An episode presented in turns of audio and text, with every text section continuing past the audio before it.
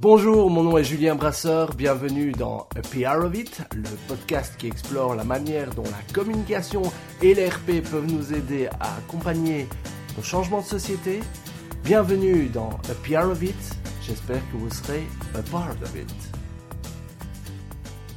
Bonjour et bienvenue dans ce 13e épisode de PR of It. Je suis hyper content de reprendre un peu du collier après euh, quelques semaines d'absence. Euh, ben pour ces épisodes, en fait, on va partir sur une série de deux épisodes, alors qu'on était plutôt sur de l'abstrait, qu'on a parlé de stratégie, de créativité, etc. On va plutôt en venir au concret. J'étais plus souvent en interview en duo, maintenant on va passer à deux épisodes en solo. Et donc le sujet de ces deux épisodes m'est venu un peu de mon actu de ce mois de septembre. En fait, on a eu euh, avec euh, Voice pas mal de conférences de presse, avec son lot inimitable de bonnes surprises, mais aussi de petits pépins. Et je me suis dit que voilà, on avait devant nous, eh ben euh, peut-être du savoir à partager, des, des, petites leçons que j'ai appris sur le tas depuis quelques années.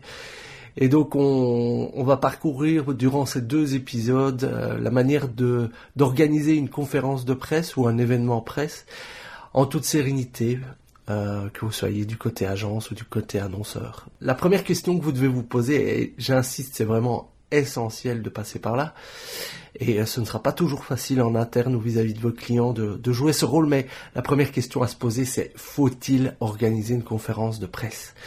Euh, parce que bien souvent, euh, on a envie de se faire plaisir. Euh, les dirigeants d'entreprise ont parfois l'impression que il est bon de célébrer une annonce via une conférence de presse, alors que c'est pas toujours nécessairement le bon moyen de faire une, annonce vis-à-vis -vis de la presse. La première raison, c'est que les journalistes sont hyper sollicités, que ils ont par jour plusieurs articles à boucler et que euh, une conférence de presse, ça représente plusieurs heures d'investissement pour aller recueillir de l'info, et ces heures euh, doivent être légitimement euh, utilisées pour ne pas perdre trop de temps. Donc il y a aussi cette dimension concurrentielle. Les journalistes sont soumis à de fortes pressions, je l'ai dit, mais aussi à de fortes concurrences. Donc si une information va être divulguée en même temps à différents journalistes à différents médias, la plupart du temps concurrents, il faut encore une fois que cette information vaille vraiment la peine euh, pour euh, justifier ce déplacement et de recevoir l'information en, même temps. Un autre élément, c'est qu'une euh, conférence de presse, ça génère beaucoup d'attentes, ça nécessite beaucoup d'investissement en ressources, en temps, en argent, en stress. Donc je vous invite vraiment à vous poser cette question, est-ce que l'actualité qu'on envisage de proposer aux journalistes, de, communiquer aux journalistes, justifie véritablement cet investissement? La bonne actu est celle qui dépassera l'impact des stakeholders habituels de l'entreprise. Donc il faudra que l'annonce qui soit faite ait un impact un peu plus large que les stakeholders habituels de, l'entreprise. C'est un peu vers ça que j'ai envie de vous orienter. Pourquoi? Parce que une information qui ne concerne que les stakeholders habituels de l'entreprise aura peut-être moins d'intérêt pour la journaliste que pour les journalistes que si c'est vraiment une information qui a un impact beaucoup plus large. Et alors plus vous êtes leader de votre domaine, plus cette tendance aura à se vérifier. en fait, les leaders par définition parce qu'ils ont un grand impact sur leurs stakeholders, mais aussi sur d'autres parties prenantes, permettent d'attirer un intérêt beaucoup plus fort. Si on doit se poser la question quels sont les bons exemples d'annonces qui justifient une conférence de presse, je dirais que d'une part le lancement d'un nouveau service ou d'un nouveau produit réellement innovant, le changement de direction à la tête d'une organisation, le lancement d'une nouvelle stratégie réellement innovante, l'annonce d'un partenariat étonnant, des résultats annuels vraiment significatifs, la présentation du programme d'un événement grand public récurrent comme un festival, comme une campagne de sensibilisation annuelle, etc. Ça, ce sont le type d'événements qui me semblent pertinents pour réaliser une conférence de presse. À l'inverse, voici pour moi les cas où une conférence de presse n'est pas réellement innovant. Si ce que vous avez à communiquer n'exige pas une réelle présentation détaillée de vos motivations, du besoin du marché, l'explication d'un spécialiste, une démonstration éventuelle et que la présence des représentants importants de l'entreprise n'est pas nécessaire, pour expliquer le contexte, les motivations, la conférence de presse pour moi ne me semble pas justifiée. Et donc, faites ce test, je vous en supplie, ça déterminera l'ensemble du trajet, la suite, et ça vous épargnera pas mal de stress, pas mal d'économies, enfin ça vous fera faire des économies euh, en ressources et en argent, et vous pourrez mettre ces moyens à autre chose pour les exemples que j'ai donnés ici avant, certes, ça peut ne pas justifier une conférence de presse, mais ça peut euh, justifier une proposition d'interview, un, un, communiqué de presse ou ce genre de choses. Alors je propose maintenant de passer à l'organisation proprement dite de la conférence de presse en, en passant en revue différents euh, éléments. Y a-t-il un bon moment pour organiser une conférence de presse? C'est une excellente question. Alors, Traditionnellement, on m'a toujours dit qu'il fallait mieux que ce soit le matin, qu'il fallait pas que ce soit le lundi, qu'il fallait pas que ce soit le vendredi. Toute une série de d'habitudes que l'on se partage dans le secteur des, des relations publiques.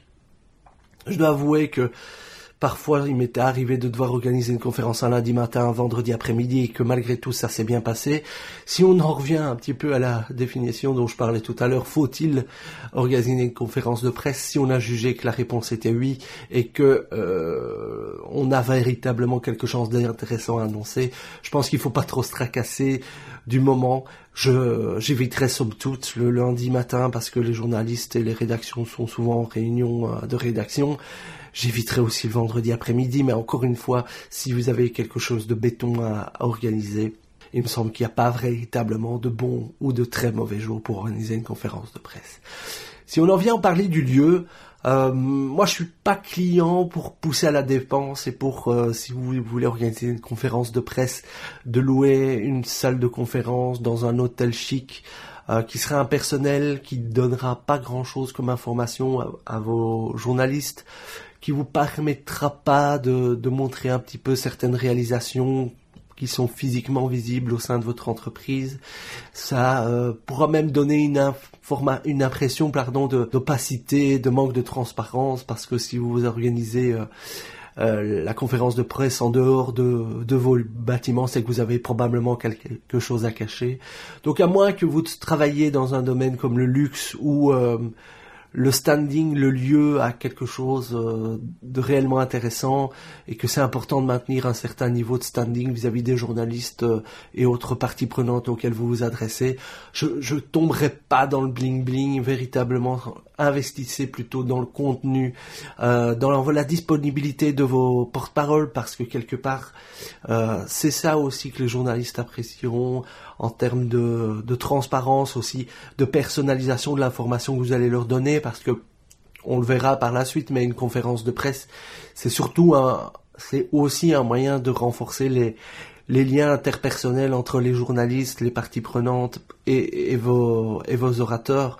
Donc pour moi, le lieu, euh, comme ce que vous allez servir aux journalistes n'a pas réellement d'importance, mais faites en sorte que euh, vous tenez compte des besoins des journalistes, à savoir veillez à ce que le lieu euh, soit relativement central. Si votre le siège social de votre client ou de votre entreprise est un peu décentralisé, mais encore une fois, faites attention à, respecter les besoins des journalistes en mettant le focus sur le contenu, sur la capacité à leur faire gagner du temps, euh, ça sera grandement apprécié. Alors quel type de contenu euh, présenter pendant la conférence de presse et, surtout quels orateurs? Moi c'est quelque chose que j'adore réaliser, j'adore euh, composer le menu d'une conférence de presse parce que ça me donne un petit peu l'impression d'être un chef qui compose un menu en, se disant ben voilà au début il faut un peu de ceci, après il faut un petit peu de cela. Je vous recommande une fois que vous maîtrisez bien le sujet de votre conférence de presse de prendre réellement le temps d'analyser ce contenu et de voir comment vous pouvez l'optimiser. Et donc, pour structurer la conférence de presse et donc les, moments de prise de parole, il me semble important de partir du contenu. Alors j'ai une structure de contenu qui me semble assez classique mais somme toute assez performante l'accueil de la conférence de presse, pour moi, ça doit être un peu le maître des lieux, une figure un peu d'autorité qui doit accueillir euh, les journalistes. Alors typiquement, euh, on pourra penser à un président de conseil d'administration. Euh, voilà, en général quelqu'un qui qui fait partie de l'histoire de l'organisation que vous représentez. On verra que les VIPs comme des bourgmestres, des maires pour les, nos amis d'outre-Riverain, les ministres euh, ou les CEO, leur temps viendra un petit peu plus tard dans la conférence de presse, mais c'est peut-être le moment pour euh, cette personne qui va introduire la conférence de presse de, les saluer, de les remercier pour leur présence. Donc cet accueil a un peu une vertu un peu protocolaire, c'est c'est le moment peut-être aussi de mettre en avant euh, des gens qu'on voit peut-être moins souvent dans votre euh, de votre organisation, mais qui somme toute sont euh, des cautions euh, morales, éthiques et qui participent encore une fois de la vie de l'organisation. Alors pour moi la deuxième étape, le deuxième orateur qui doit venir au, micro pour la conférence de presse, aura pour but de développer le contexte de l'annonce. Pour moi, ce moment du contexte, c'est le moment pour mettre en perspective l'importance de l'annonce qui va être faite durant votre conférence de presse. Le contexte, c'est le moment d'établir le besoin d'une réponse à une situation donnée. Donc, je dis souvent que les, relations publiques, c'est pour, euh, pour les organisations l'opportunité de communiquer aux observateurs de, leur marché, aux journalistes, mais à d'autres observateurs, euh, aux analystes financiers, etc., de dire ce qui se passe sur le terrain les journalistes, ils sont à la recherche de, de, ce qui se passe, de ce qui se fait, de ce qui fait l'actualité, et de par l'activité que les organisations ont sur leur terrain, elles ont une vision de ce qui se passe là-dessus, et les actions qu'elles prennent témoignent justement de la vision des entreprises. Et cela, c'est des choses qui peuvent intéresser les journalistes. Et donc, présenter le contexte dans lequel l'annonce est faite, c'est un moyen de mettre en avant la valeur informative, euh, ou en tout cas le, la pertinence de la communication qui est faite. Pour baliser ce contexte, moi, je, vous pouvez faire appel à des intervenants internes, mais certainement également aussi à des intervenants externes. Ça ne, ça permettra euh, d'attester la légitimité de, de, votre vision sur le, le contexte dans lequel l'annonce survient. Alors, on pourra penser comme, comme type d'intervenant à un représentant d'un institut de sondage qui pourra euh, montrer en avant euh, les besoins exprimés par le marché pour euh, le type de, de, de services, de produits que vous allez annoncer. Des représentants du monde politique peuvent être aussi intéressants parce que eux aussi ils ont une prise sur euh, le terrain, sont des représentants élus du peuple qui sont censés être à l'écoute de ce qui vit au sein de leurs administrés et cela peut être aussi intéressant de leur donner une parole. Souvent ça peut être aussi un intérêt supplémentaire pour les journalistes de se déplacer que d'inviter des, représentants politiques à votre, euh, à votre conférence de presse. Bon, attention, les politiques ne manqueront pas parfois de dire que ce, ce que vous êtes sur le point d'annoncer, ben, ils y avaient déjà pensé avant, mais ça fait partie de la loi du genre et malgré tout, ça peut être totalement intéressant de, de, les convier à cette conférence de presse. Comme autre intervenant, on peut penser à des experts, des, des, membres du personnel académique, des gens qui ont réalisé des études sur la problématique, qui sont des observateurs de longue date de ce qui se passe sur votre terrain. Et encore une fois, ce type d'intervenant peut mettre en, en avant ce que vous voulez euh, communiquer en, en établissant encore une fois le besoin. Alors le, le contexte, c'est vraiment le moment d'être didactique. Hein utiliser la vidéo, utiliser l'infographie, utiliser des tableaux chiffrés. Ce sera du matériel qui va intéresser les journalistes et qui va permettre de manière totalement concrète dans les retours presse que vous allez recevoir, de prendre un petit peu plus de place, de témoigner de l'importance du phénomène auquel vous vous adressez en, euh, en prenant une mesure qui justifie la conférence de presse.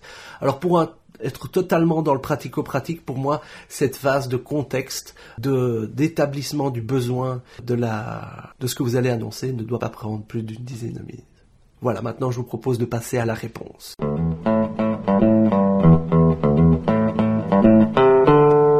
Alors on a vu comment introduire le contexte euh, favorable à l'annonce que vous allez faire. Maintenant on va venir un petit peu à la réponse à ce contexte. C'est un peu le moment vérité.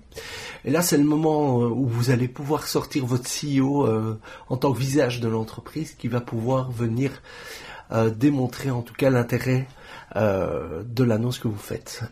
c'est son moment pour briller. C'est le moment stratégique de la conférence de presse. Et en tant que porteur de la stratégie, ça me semble intéressant de de sortir le site CEO qui pourra montrer encore une fois quel sens a euh, l'annonce qui est faite aujourd'hui et l'inscrire dans le continuum de la vie de l'entreprise. C'est toujours plus rassurant pour les parties prenantes de voir que ce qui est fait et euh, même si c'est innovant se fait en tout cas dans un dans un continuum d'une tradition en tout cas de l'entreprise. Donc c'est le moment du concret, c'est le moment de donner à, à votre public quel sera le what in it for them.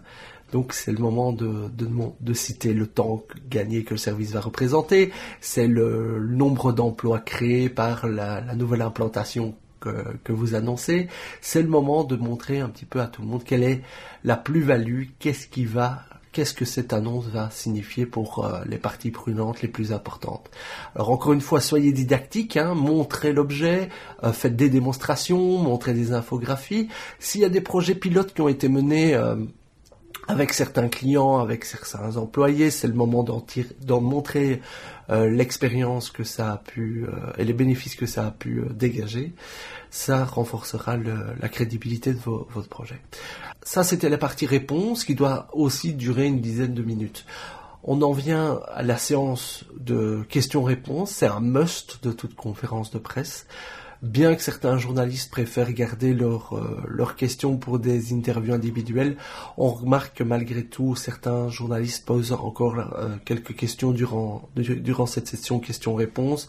Et encore une fois, ça démontre de votre esprit d'ouverture de, de donner la parole aux journalistes, ils ont des questions. En général, ça dure entre 5 et 10 minutes également. La conférence de presse doit se terminer un petit peu comme elle l'a commencé, à savoir en, faisant intervenir la personne qui a accueilli. Son rôle sera essentiellement de dire merci et que, de signifier que les porte-paroles sont disponibles pour des interviews individuelles et euh, peut-être traditionnellement d'ouvrir le buffet ou le walking dinner qui est en train euh, d'être installé. Voilà. Donc on en vient aux interviews individuelles. Euh, je vous invite à prendre soin de ça, c'est important parce que les journalistes euh, apprécient d'avoir un moment de disponibilité avec euh, les porte-paroles. J'y reviendrai dans l'épisode prochain sur la manière dont vous pouvez appréhender ça, mais ce qui me semble important de noter, c'est que vos porte-paroles doivent avoir dégagé du temps, suffisamment de temps, je dirais entre une demi-heure et, une heure pour se rendre disponible pour les journalistes qui voudraient des interviews individuelles.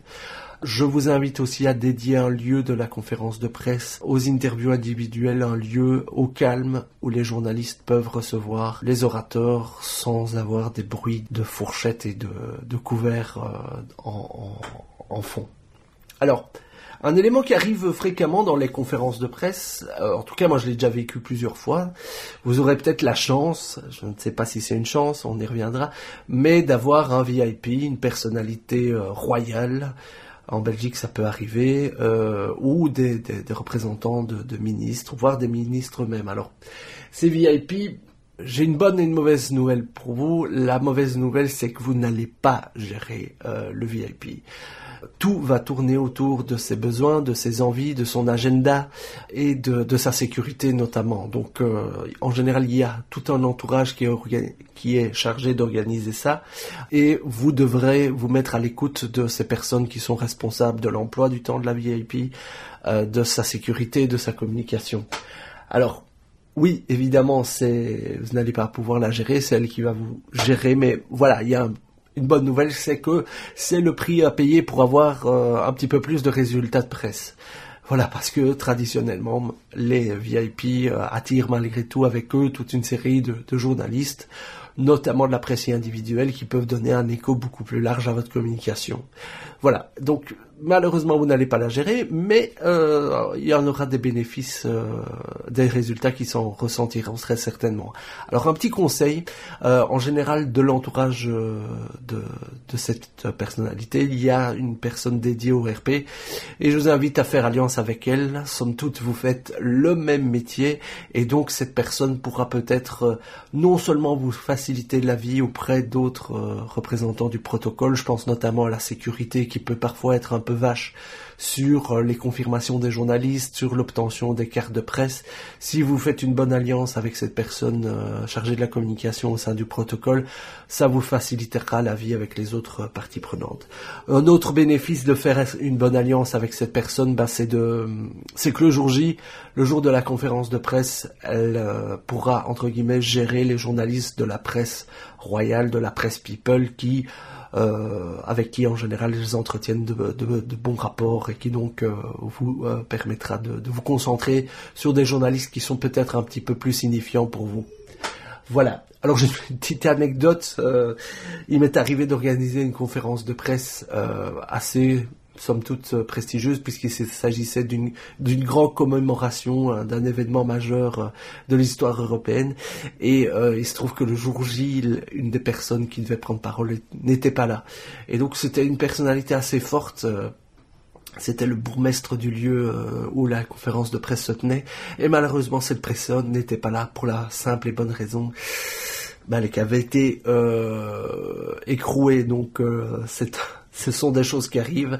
Fort heureusement, ça n'a pas eu de grandes conséquences pour la conférence de presse. Mais voilà, ça fait partie de la vie euh, et des choses euh, et de l'intérêt d'avoir des d'autres porte-parole pour une conférence de presse parce que voilà, il peut y arriver des, des, imprévus. Euh, dans l'agenda de certaines, dans certaines personnes. Je voudrais conclure pour vous rappeler en insistant qu'une conférence de presse, c'est quelque chose qui cristallise beaucoup d'attentes au sein de, vos entreprises ou au sein de vos clients. Donc encore une fois, en tant que chargé de communication, prenez euh, du temps pour réévaluer et de, de questionner également votre client, vos supérieurs, pour voir si la l'annonce que vous apprêtez à faire est suffisamment pertinente parce que, encore une fois, si elle ne l'est pas, ça vous promet plusieurs semaines assez difficiles, ce sera compliqué de rédiger le contenu, ce sera compliqué euh, d'intéresser les journalistes à votre conférence de presse, ce sera compliqué d'expliquer pourquoi euh, il y a si peu de résultats et en définitive, euh, il vaut mieux prendre, accepter de, de décliner l'opportunité de faire une conférence de presse pour transformer cette opportunité dans un dans une proposition d'interview, dans un communiqué de presse, dans d'autres supports qui eux peuvent être moins consommateurs d'énergie, de ressources, de stress, mais pouvant euh, eux aussi euh, générer quelques résultats. Alors je vous donne rendez-vous pour le prochain épisode. Donc là, on va euh, passer en revue des conseils très concrets sur l'organisation de conférences de presse, avec aussi quelques questions qui peuvent fâcher, genre faut-il mélanger journalistes et blogueurs lors d'une conférence de presse? Faut-il accepter les embargos de journalistes qui ne peuvent pas se présenter à la conférence de presse? Bref, des questions très passionnantes que je vous propose de passer en revue lors du prochain épisode. Je vous remercie de votre, votre écoute et à très bientôt. Au revoir. Merci d'écouter Happy Laissez-moi vos commentaires via facebook.com slash podcast ou via Twitter arrobase underscore podcast pour m'encourager à aller dire à iTunes combien vous aimez ce podcast avec 5 étoiles de préférence. Merci et à très bientôt.